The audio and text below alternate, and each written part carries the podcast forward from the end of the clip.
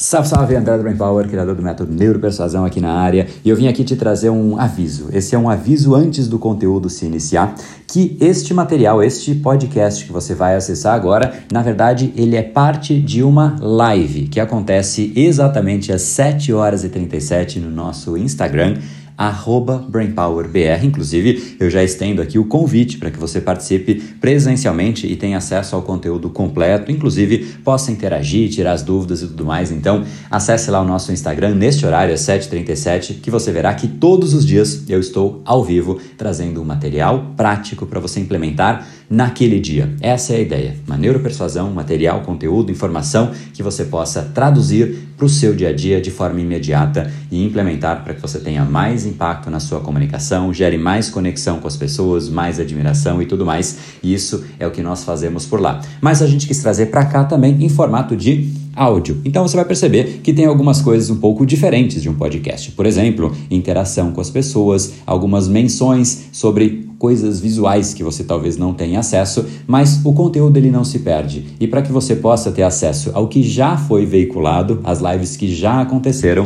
a gente está deixando aqui alguns trechos. Então, repito, fica em forma de convite para que você acesse de forma completa. E vamos lá, agora direto para o conteúdo da live do dia.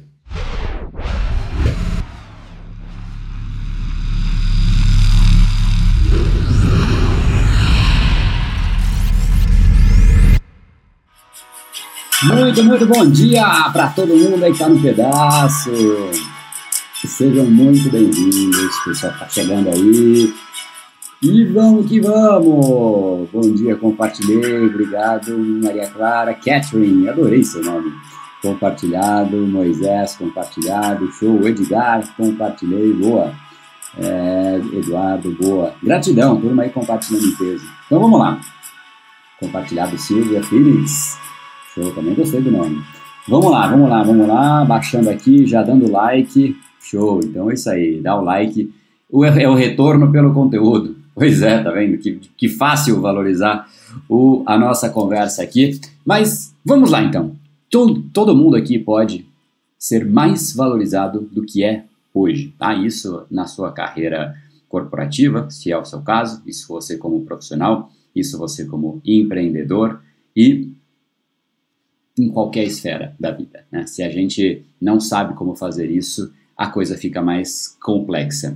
E porque no fundo eu tenho certeza que ninguém é do mal, todo mundo se esforça, todo mundo tenta achar um jeito de fazer com que a gente consiga é, entregar o melhor, né? Pelo menos algo satisfatório. Ninguém gosta de fazer negócio mal feito, olhar para trás e ter o seu próprio nome associado a isso, né? Então, é, geralmente as pessoas se esforçam de certa maneira só que aí o que costuma acontecer? Conforme a gente vai entregando e as pessoas fazendo desse jeito mesmo, tá? A gente vai se esforçando, a gente vai fazendo o nosso melhor, e aí as pessoas vão não valorizando, né? Elas deixam de valorizar aquilo que a gente faz. Isso faz com que dia a dia a gente perca essa animação, a gente começa a se desanimar com aquilo. E quanto mais a gente faz, mais a gente se esforça, menos valorizado a gente é mais a gente se desanima. Aí no dia seguinte você já se esforça um pouquinho menos. Aí, obviamente, você vai ser menos valorizado e aí você se esforça, você se desanima mais e se esforça menos. É um ciclo drasticamente aí vicioso né, e preocupante. É isso que leva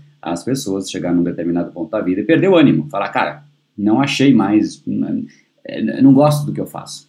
Querendo ou não, nós somos seres humanos e somos seres sociais. Então, essa valorização do nosso trabalho, né? diferente de dar ouvido à opinião alheia, mas sentir-se útil, né? se sentir útil, sentir-se útil, é algo que nós queremos, nós desejamos e nós, de certa maneira, precisamos, porque isso é o que retroalimenta o que a gente faz. O problema é que isso não costuma acontecer em geral. As pessoas, primeiro por vários motivos, não é nem por maldade, não. As pessoas têm as suas prioridades, tem gente que tem o que tem que fazer e tá olhando aí o que você faz, fala, não, legal, é isso mesmo, show, e segue a vida, né? Então não é, não é por maldade, esse é o jeito que as pessoas são, esse é o jeito que o mundo é.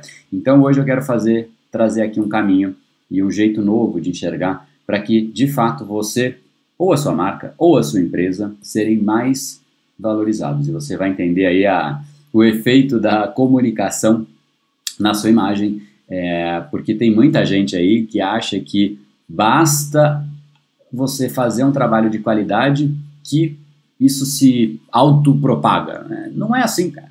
Não é assim, a gente sabe que não é. Né? Então não basta você simplesmente fazer bem feito. Isso é básico, isso é o essencial, isso é o necessário. O que, né, inclusive tem um camarada aí que fala, tem uma frase famosa sobre isso. Quem não se comunica, se trumbica. Quem sabe de quem é essa frase? De todo mundo, né? É do nosso famigerado José Abelardo, o Chacrinha, né? Mais conhecido como Chacrinha. Então não basta ser bom é, e nem parecer bom, você tem que fazer com que as pessoas percebam isso e comunicar isso. Né? Isso tem que ser comunicado. Não é ficar se gabando, não é ficar, né, ah, não, porque eu sou bom pra caramba. Isso não é o caso. Não é de longe o que a gente vai fazer. Mas, é, se você olhar para o lado, tudo que existe hoje, existe chacrinha. Todo mundo conhece aí. Tudo que existe hoje é porque alguém conseguiu comunicar aquilo, senão não existiria. A, a, a, tudo que não possui comunicação tende a zero, tende a morrer, tende a inexistir. Ah, por quê? Porque ou a pessoa fez e ninguém mais quer e morre junto com ela, ou a pessoa não conseguiu comunicar e ela não consegue ganhar vazão, então fica tão pequeno que ninguém conhece. Tudo que você conhece é alvo da comunicação, ou foi alvo em algum momento pela comunicação, tá? Então, é, eu quero trazer esse assunto contando um, um, uma coisa que aconteceu comigo. Eu tive um projeto é, isso faz tempo. Oxe, isso faz tempo isso. Quando eu era trainee. É, André entregando a cidade. eu não, não tive a chance de ver. Seria um prazer ter visto Chacrinha. Eu vi acho que uma outra coisa, não sei se foi no YouTube, alguma reprise.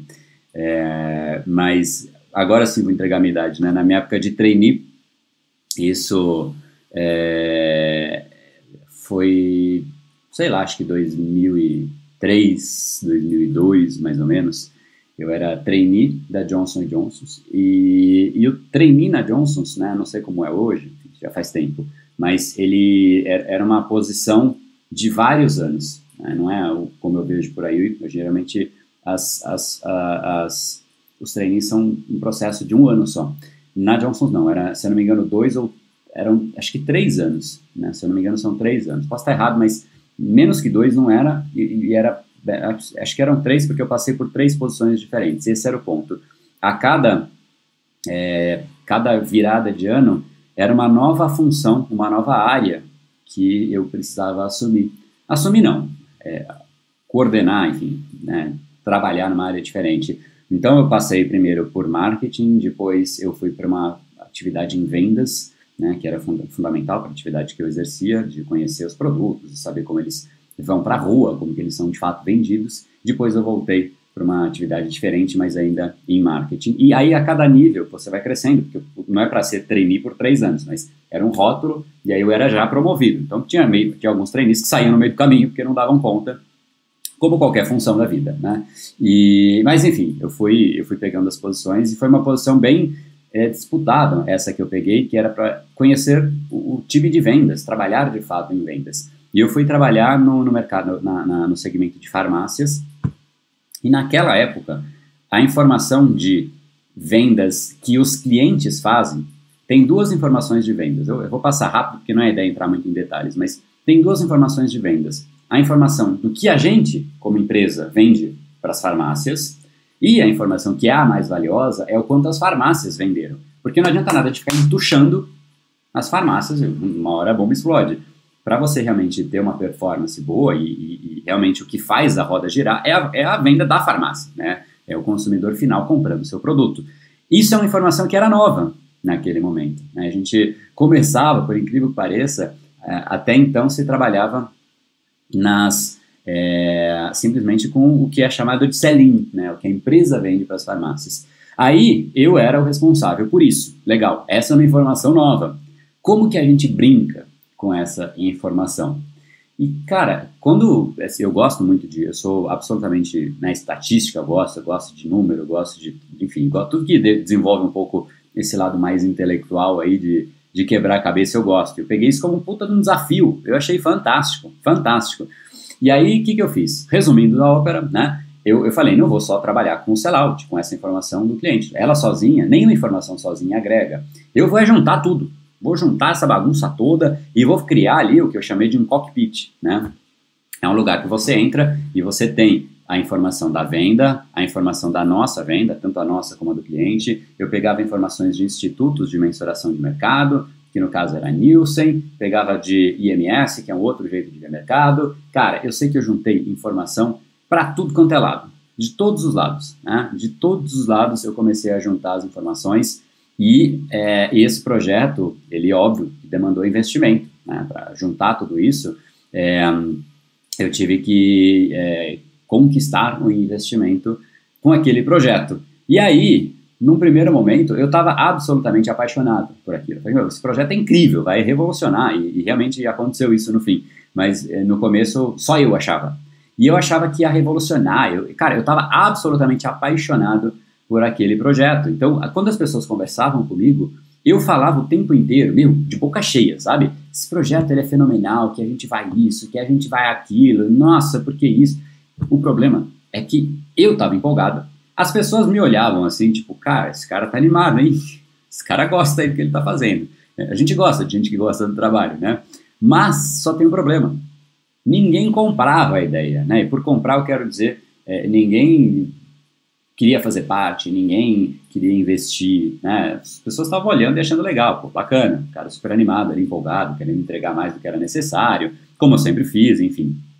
E só que, cara, eu precisava de investimento, eu precisava de mais time. Né? Era uma coisa que precisava de mais gente. E aí eu comecei a perceber que, pô, o que está acontecendo, cara? O negócio é incrível, só eu gosto desse negócio. Por que, que ninguém está valorizando isso? Né? E, e, aqui é o ponto central. Eu percebi que eu falava de sempre que eu falava sobre o projeto, eu falava sobre o que eu gostava naquele projeto. Eu acho isso, cara, a gente vai isso. E era sempre o meu ângulo, era o meu ponto de vista, era a minha paixão naquele projeto. Só que as coisas que eu falava, eu não ouvia e eu não entendia que de fato aquilo tinha que ter algum tipo de conexão com as outras pessoas para que aí sim elas valorizassem. E chegou no momento em que eu falei, não é possível, cara, que ninguém está gostando disso. Aí eu comecei a falar, putz, o que, que esse cara pode gostar nesse projeto? Aí eu montei uma apresentação específica para aquele cara. Aí, beleza. Outra pessoa, meu chefe, pô, eu montei uma apresentação específica para o meu chefe montei uma apresentação específica para os clientes, para as farmácias, porque elas tinham que colaborar também. Resumo da ópera, que não é ideia ficar muito nessa história. Resumo da ópera, eu consegui, eu fui o único trainee que conseguiu um investimento. Eu saí de uma fase em que eu não conseguia nem a atenção das pessoas, só um tipo, olha que legal esse cara aí, está se divertindo no que ele faz. Para um, o único trainee que conseguiu investimento, que conseguiu 17 pessoas para fazer parte do meu time. Então, já como trainee, eu passei a ter, não como, eu não era responsável por 17 pessoas, mas eram 17 pessoas de áreas diferentes colaborando com o projeto sob a minha supervisão. Então, não é que elas estavam abaixo de mim hierarquicamente, mas era um negócio que, quando eu olhei para trás, né, eu, eu fiz essa comparação no momento inicial, que ninguém dava valor ao que eu estava fazendo. Para um cenário final, em que eu tive investimento e 17 pessoas para contribuir comigo, a mudança foi brutal. E ela foi única e exclusivamente por essa viradinha de chave que eu tive de perceber que, sinceramente, para os outros, tanto faz a minha paixão pelo projeto. É legal, é melhor uma pessoa apaixonada que é animada, empolgada, do que uma não apaixonada e não empolgada. Mas tanto faz do ponto de vista de de resultados, do ponto de vista de engajamento, do ponto de vista de qualquer pessoa, né, de qualquer coisa. O que realmente move uma, um, um projeto, o resultado de fato, é o que você consegue conectar daquilo que você tem, oferece e faz com uma outra pessoa. É a outra pessoa que tem que se apaixonar. E a sacada é que o que faz você se apaixonar não é o que faz a outra pessoa se apaixonar. E a gente não está ligado nisso. A gente é muito. É, a gente olha para o nosso umbigo. Né? Esse, esse, esse é o, é, o, é o grande ponto. E, e eu tenho certeza que quando você vai falar com o seu cliente, com o seu chefe, com qualquer pessoa, de certa maneira você adapta. Mas eu duvido que alguém fez o que eu chamo de uma matriz de interesses. O que, que é essa matriz de interesses? E aqui é, aqui, é aqui acho que é o grande ponto. A matriz de interesses que eu fiz foi basicamente assim: eu olhei, neste caso, para a organização que eu trabalhava, qual era né, essa, essa matriz de interesses? Eu, bom, quem são as pessoas nessa, nessa organização que de fato podem elevar este projeto? E quem são as pessoas nessa organização que se beneficiarão deste projeto? Eu juntei essas duas coisas e aí eu montei uma priorização. Eu saí com uma lista de 10 áreas e alguns nomes dentro de cada uma das áreas. Algumas eu descartei. Mas eu peguei a lista, aí não vou lembrar se foram os top 5, top 6. Eu peguei as principais áreas. Nessas áreas eu elenquei as principais pessoas que eu realmente precisaria chegar. E eu listei quais eram os interesses destas pessoas. Putz, esse cara, ele tá fazendo tudo que ele consegue para isso acontecer e ele tá com dificuldade disso. Beleza. Então, meio que quase que eu escrevi um parágrafo de cada pessoa. E aí ficou muito claro para mim como, porque depois que você tem escrito, tá visual ali, você fala, puta, é isso aqui ó, que o cara quer, é isso que ele precisa. Uma vez que você tem isso visualmente, é muito fácil você conectar o que você tem a oferecer com aquela pessoa. Então, se você tem essa matriz, você sabe exatamente como conectar o seu projeto com as principais pessoas, no caso o nome técnico disso chamam stakeholders, né, que são as pessoas que, de certa maneira, ou entidades, pode ser uma empresa, se for uma empresa parceira, que pode contribuir com esse projeto. E foi aí que realmente eu consegui essas pessoas, porque eu demonstrei o tamanho que isso podia ter, eu demonstrei o benefício que isso podia ter, e eu demonstrei que valia a pena a gente investir, porque vai beneficiar, cara, 17 áreas. Resumo da ópera, todas as áreas, de certa maneira, contribuíram com investimento e contribuíram com dedicação. Então, a gente fazia reuniões duas vezes por semana com as 17 pessoas. Óbvio, uma faltava às vezes e tudo mais, mas é, as 17 pessoas sempre sabendo o que acontecia nessas reuniões. E aí, é, basicamente, a gente, a gente pô, virou um negócio espetacular e foi um prazer tremendo. E hoje é uma das grandes conquistas, inclusive é usado até hoje. Óbvio que mudou, mudou nome, mudou tudo. Nem sei se né, hoje realmente já faz bastante tempo que eu saí da Johnson's, mas naquele momento foi, foi bem importante, foi bem significativo. É, esse é o problema. A gente, a gente sabe o que desperta o nosso sentimento. Mas a gente só vai saber o que desperta o sentimento de uma outra pessoa quando a gente para e a gente realmente se coloca na posição da outra pessoa. Por isso que eu estou falando isso depois de nós termos já falado sobre empatia, que é a técnica de você persuadir sem técnica. É, a empatia é isso, é você se colocar na posição da outra pessoa e pensar como se fosse com o cérebro dela. Né? Você fala, putz, cara, eu sou esse cara hoje, beleza. Quais são as dificuldades que eu tenho? Quais são os sonhos que eu tenho? Quais são os desejos que eu tenho? O que, que de fato eu tenho que entregar para eu ser promovido? Eu, outro cara, né? O que, que o meu time espera de mim? O que, que meu chefe espera de mim? Enfim, perguntas que todo mundo se faz, mas ninguém se faz na cabeça do outro. E quando você faz isso, cara, é muito fácil você entender as dificuldades e como você ajuda as pessoas. E aí, uma vez que você faz isso, imagina só, se você é um profissional liberal, você faz isso com o paciente que vai chegar para falar com você, você entende exatamente o que ele precisa. Vamos supor que você é um nutricionista e você sabe que ele não quer só. É, tem gente que quer emagrecer porque quer emagrecer, o que importa é a parte externa, é mostrar para os outros que está com o corpo bacana, está magro, o que quer que seja. Tem gente que quer se alimentar bem, né? Você realmente está mais preocupado com a saúde e sabe que o corpo é consequência. A abordagem que o nutricionista vai ter é, é assim, é drasticamente diferente. Não é que é um pouco diferente, é drasticamente diferente. E, inclusive, eu, se fosse nutricionista, né, existe uma frase que eu gosto muito, que é venda o que as pessoas querem e entregue o que elas precisam. Então, se a pessoa chega para mim, eu sou nutricionista, e ela quer só um, um corpo mais magro, Beleza, vamos falar disso talvez no primeiro momento. Mas eu vou começar a inserir, semear coisas que mostram que tipo um corpo magro é meio que consequência de outras coisas. E a saúde talvez seja mais importante do que só estar magro. Né? Mas enfim, isso é uma, um parênteses aí dentro dessa discussão. Então, o importante, e, e aqui, ah, eu não sou valorizado. Você não é valorizado por um erro seu. Não é por um erro das outras pessoas. É porque você não adequou a sua comunicação ou você não comunicou o que deveria ser comunicado. Porque, mais uma vez, como a gente já conversou aqui, entre quaisquer dois pontos se faz uma reta. Você consegue estabelecer uma conexão daquilo que você tem a fazer com aquilo que a pessoa quer, precisa, deseja, ambiciona ou tem dificuldade. Quando você faz essa conexão, é outro jogo. É absolutamente outro jogo que você joga. E este é o jogo que faria com que realmente você fosse muito mais valorizado. Porque as pessoas percebem você como uma ferramenta para elas chegarem aonde elas querem. Pegou isso? As pessoas percebem você como uma ferramenta para elas chegarem aonde elas querem. E pode parecer esquisito isso que eu vou dizer agora, que a gente vai, vai se incomodar, mas o ser humano ele é utilitarista. Ah, André, não, eu prezo pelas pessoas. Vamos lá, o que é utilitarista em primeiro lugar?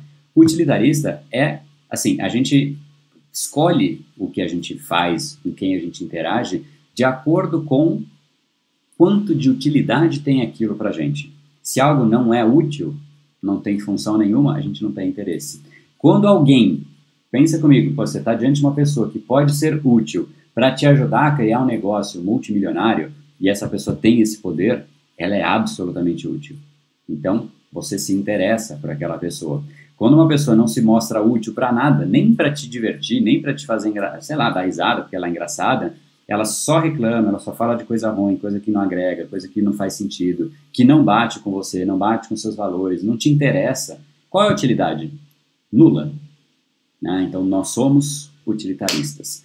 E o jeito de você realmente ser valorizado é quando você, através da sua comunicação, mostra que você é uma ferramenta para fazer com que aquela pessoa cresça. É isso que faz com que você, o seu produto, a sua empresa, a sua marca, ou o que quer que seja, sejam de fato valorizados. Porque aí você começa a canalizar os desejos mais profundos das outras pessoas. É aí que a persuasão, que a neuropersuasão entra. Quando você canaliza os desejos mais profundos das outras pessoas. Quando você consegue fazer isso, você tem a pessoa na sua mão, não porque você pegou a pessoa, mas porque ela tá louca para ficar na sua mão. Ela gosta de ficar na sua mão, ela quer ficar na sua mão, ela sente prazer em ficar na sua mão. Pega isso, porque é, essa é uma chave aí que a gente, a gente não gosta de pensar. Ah, não, mas eu não sou utilitarista. As pessoas não são utilitaristas. Que utilitarista, que? Imagina, isso aí é, putz, cara. Você, é muito racional isso que você está falando. Então, repara, as pessoas que você se aproxima, as pessoas que você conversa, se você não tem algum tipo de utilidade. Repete a frase. Eu não sei que frase é essa que você está pedindo, porque eu estou há meia hora falando e eu falei uma série de frases. Então, se você não der uma pista de qual frase que você quer que eu repita, eu não vou saber é, adivinhar que frase é essa. é, e aí, a gente tem. É, eu, vou, eu vou tirar aqui agora para gente, a gente fazer o momento print, que todo mundo já sabe, né? Uma das tradições aí do desse que conteúdo espetacular, mano. Show, Everton. Obrigado. Bom dia. A vida é um universo de interesses. Muito bom, muito legal. É, nós precisamos fazer com que a nossa comunicação desperte algo nas pessoas, porque elas, assim como você, são utilitaristas. Então não queira fazer com que você mostre só o que faz com que você se apaixone por aquele projeto. Faça as pessoas se apaixonarem e um jeito de você fazer isso é mapear, realmente mapear as pessoas. Para as pessoas mais importantes para o seu negócio, para a sua carreira, para sua vida pessoal, você deveria fazer isso. Mesmo, estou falando de pelo menos três áreas: profissional, tipo trabalho mesmo, né? Quem são as pessoas do dia a dia é, e aí eu vou estender o profissional, por isso que eu dei uma travada. Eu vou estender o profissional para além do trabalho. Tipo, que, que pessoas além do, do, do, que você faz você poderia ter aí de, de networking, né, de contatos e tal? O que, que você já tem na real, né? Mas o que, que de fato importa para elas? Às vezes é até o seu chefe, sei lá, né? Pô, eu queria levar o contato do meu chefe não só para essa relação sabe, mecânica que a gente tem aqui, relação puramente profissional. Como é que eu extrapolo isso? Porque ele é um cara bom, ele é um cara que atingiu, sei lá, atingiu liberdade financeira, ou ele é bom em alguma coisa, então eu quero esticar um pouco essa amizade. Né? Então, beleza, então não é mais só o profissional, porque o profissional deste chefe é uma coisa, mas esticar a relação profissional, você precisa entender outros interesses que ele tem. Então, né, pelo menos para isso, acho que acaba sendo legal. Isso torna o seu trabalho mais agradável, caso você trabalhe no ambiente corporativo. Né? E se você não trabalhar no, no profissional, o que, que você coloca? Você coloca, se você é um empreendedor, coloca seus clientes. Se você é um profissional liberal, você coloca seus pacientes, ou o que for. Tá? Então, nessa parte profissional, você precisa fazer isso. E para os principais amigos que você tem, você vai, você vai perceber que quanto mais você conseguir entender o que, que realmente eles precisam, né, e eles sentem e parará, você consegue ajudar mais eles. E quanto mais você ajuda, mais a relação se fortalece. Né? As amizades elas, elas crescem em cima disso. É, são duas coisas que são é, que fazem uma que, que caracterizam uma amizade versus um colega. O colega é aquele cara que está aí do lado, você conversa, dá aquela risadinha, beleza. O amigo tem duas características. Primeiro, a gente conta segredo.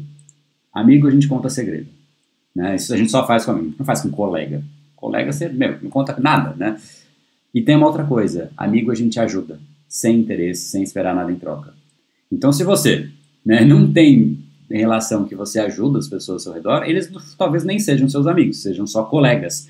E hoje em dia a gente está de cada vez, assim, é meio complicado isso, né? Mas a gente está cada vez mais se isolando. Né? E a, esse ano não conta, tá? Mas né, a gente a gente está realmente se afastando das pessoas e prejudicando aí a nossa a nossa, a nossa amizade. Né? A gente está cada vez com menos amizade. Já era pouco, está ficando cada vez menos. Esse é o caminho de você resgatar. Né? Ah, né, ser útil é amizade? É óbvio que sim. Poxa, e o que, que, pode ser útil? Cara, desde ser um ombro amigo na hora que a pessoa precisa. Isso é, é óbvio que é útil. Tá? É, ó, pergunta aí da, da Rafaela. Eu vou, vou voltar aos comentários. Print feito, então compartilhem lá. Pergunta da Rafaela aqui. Concordam com isso? Faz sentido? É, digam aí se, se, se faz sentido. É, a pergunta da, da Rafaela foi assim: e quando a pessoa não precisa mais, daí ela te descarta?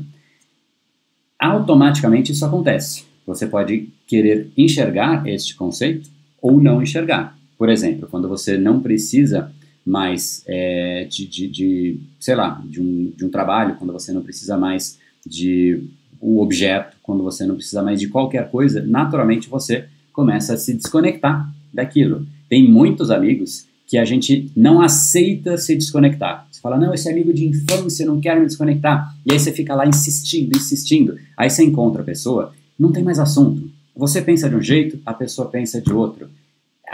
Desconectou, não há mais nem conexão, nem utilidade, mas é um amigo de infância, porque, poxa, é uma pessoa, é isso, é aquilo. Então a gente fica se forçando.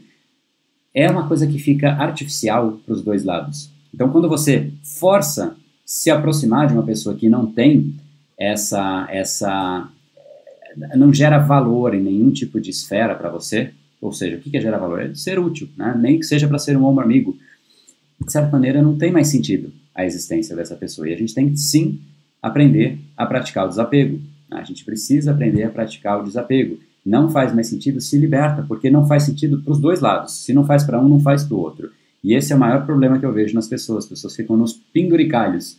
Né? Não, não posso deixar de falar com tal pessoa. E a pessoa já, já fica uma conversa artificial, mas a pessoa fica insistindo, fica insistindo, fica insistindo, mas já não é mais a mesma pessoa. Então, é, escolha com carinho aonde você vai colocar o seu tempo, porque não dá para você ser amigo de todo mundo. Né? E é, essa é a frase, perfeito, ó, da Psi Viviane Barbosa deixar ir, abrir espaço para que cheguem novas pessoas. Perfeito, tá? Perfeito. Então, não é ser interesseiro, não é ser interesseiro, não é ser interesseiro, é bem diferente. Interesseiro é aquele que só chega perto para tirar vantagem de alguma coisa. Eu tenho certeza que no momento em que eu não for útil, você não vai mais me seguir, porque você não me segue por mim, você me segue por você. Isso é utilitarismo. Quem não concorda e está aqui, está vai ter uma certa dificuldade de responder, então, por que é que está aqui? Eu vi, tem gente que está tudo bem não concordar, não quero que todo mundo concorde comigo, pelo amor de Deus, mas me responda então, por que é que você está aqui, se não é por utilitarismo? Não é por mim, porque provavelmente a gente não se conhece pessoalmente. Não é para me fazer um, um amor, um favor, um carinho. Né? É, é, de certa maneira, por você. Né? E, e, a gente só precisa enxergar isso e, e, e, ver que o ser humano é assim, né? ver que a vida é assim. A, a árvore, quando ela percebe que aquela folha não faz mais sentido, ou seja, não tem mais utilidade, a folha cai. E o fato da folha cair faz com que essa folha seja útil para outra coisa na natureza, que é a decomposição, enfim, o ciclo da natureza nunca acaba. Então, quando você liberta uma energia do passado, uma pessoa do passado, você, de certa maneira, se liberta para novas pessoas que vão chegar e você é útil, você abre uma utilidade que você pode contribuir com outras pessoas e, é, e, e vice-versa, né, para ambos os lados. Então, ó, eu estou aqui para crescer. Pois é, mas para crescer porque existe a utilidade por trás disso. Enfim, não, não, não, não, seja, não, não se sinta obrigado a concordar de jeito nenhum. Estou né? trazendo aí o, o, o conceito que é fundamental na comunicação. As pessoas vão te ouvir se você conseguir ter uma comunicação que se prove útil para aquela pessoa. Porque uma, duas, três vezes a pessoa até te ouve por obrigação. Mas, depois de um tempo, ela começa a meio que se esquivar. Puta, de novo esse cara aqui que vai vir aqui ficar falando, vai tomar o meu tempo. Então você acaba, de certa maneira, por seleção natural, você começa a evitar. Quando a pessoa é, não só não é útil, mas como ela atrapalha, né? Putz, ela vem aqui não, não agrega em nada. Todas as vezes ela vem aqui não agrega em nada. Tô cheio de coisa para fazer. Ela não agrega em nada, não agrega em nada. Não, você vai uma, duas, três vezes, você aguenta a simpatia. Né? Por simpatia você aguenta. Mas aí depois de um certo tempo você começa a falar, cara, mas já não faz sentido, preciso fazer minhas coisas, né? As pessoas só vêm aqui e, e, e atrapalham. Então, assim como na natureza, ou a coisa está morrendo, ou a, ou a coisa está nascendo, ela está morrendo, não existe estabilidade na natureza, da mesma maneira é na, nas interações pessoais que a gente tem. Ou você está agregando e você está fortalecendo uma amizade, ou a amizade está declinando. Não existe amizade estável. Não existe amizade estável, né? Nós buscamos prazer, isso mesmo.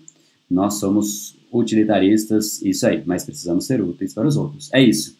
Nós de fato buscamos prazer. Isso se chama hedonismo. Né? Hedon, do grego, prazer, e ser humano é de fato hedonista. Né? Nós, nós somos pessoas que buscamos nos aproximar daquilo que nos traz prazer. Isso, inclusive, é uma das bases da teoria behaviorista. Né? A teoria behaviorista é a teoria que traz uma leitura de motivos e ferramentas e caminhos pelos quais nós aprendemos e criamos os nossos comportamentos. Né? Esse é um jeito esse é da neurociência, da neuropsicologia, que mostra que a gente repete os comportamentos que nos trazem prazer, porque de certa maneira aquilo foi reforçado. Então você sentiu prazer aquilo, você quer reforçar, você quer repetir aquilo.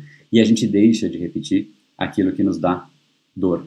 Bom, não vamos para outro assunto aí, teoria behaviorista, já fomos aí para hedonismo, vamos que vamos, que o assunto aqui se larga, eu vou indo e vou embora, né? Mais importante é isso, é você entender como a sua comunicação pode tocar e, de certa maneira, inspirar as outras pessoas, tá? É, é importante, além disso, para a gente fechar, você entender que antes de você convencer as outras pessoas, você tem que estar convencido pode parecer um detalhe. Mas aquilo que eu falei no começo da minha história, se você ouviu, a minha história, eu falei, cara, eu era um cara apaixonado por esse projeto. Eu só não conseguia falar para as pessoas e transmitir isso para as outras pessoas.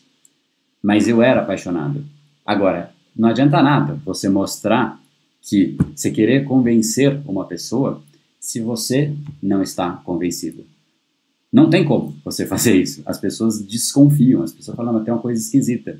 Né? Eu, eu falo, é, liderando o squad de 17. Boa, Filgueiras. É, foi, foi, foi, foi legal mesmo. Olhando para trás, aí foi, um, foi uma, uma, uma, conquista bem legal. Fora a, a, agência, que a gente teve que contratar uma agência que eu liderava. É, que eu liderava para a gente poder fazer com que o projeto acontecesse. Mas enfim, então a frase é: não convencerás se não estiver convencido as pessoas percebem, as pessoas desconfiam. Né? Da, um dos motivos que É, eu, eu, sinto muito, eu quero fazer uma live especificamente disso, é, que acho que esse é um assunto que para o brasileiro é muito difícil. Eu sinto que as pessoas gostam, às vezes, do que elas têm ali a oferecer, mas o brasileiro tem duas dificuldades: de falar dos benefícios. Né? Ah, não, é, é isso que o meu produto entrega. Beleza. Então a gente já tem uma certa dificuldade de ser objetivo e deixar claro o que, que nós fazemos. E aí tem uma dificuldade tremenda, tremenda que o brasileiro tem, que é falar o preço. A pessoa tá lá, porque meu projeto é isso, porque meu produto faz isso, meu treinamento faz isso, parará, parará. Tipo, até ela consegue se enrolando ali, falar um monte de coisa. Aí a pessoa pergunta, mas e aí, quanto custa isso? Ah, então, é, já a pessoa diminui o tom da voz, diminui a velocidade. É outra pessoa. Imagina quando você está falando com uma pessoa, e aí você está falando da, da, sei lá, dos relacionamentos dela, parará, parará. Putz, não, cara. Não, ó, o último relacionamento que eu tive foi isso, foi aquilo. Tá, mas e aí, por que terminou? Ah, cara, putz. Você sabe teve uma coisa de muito errado ali.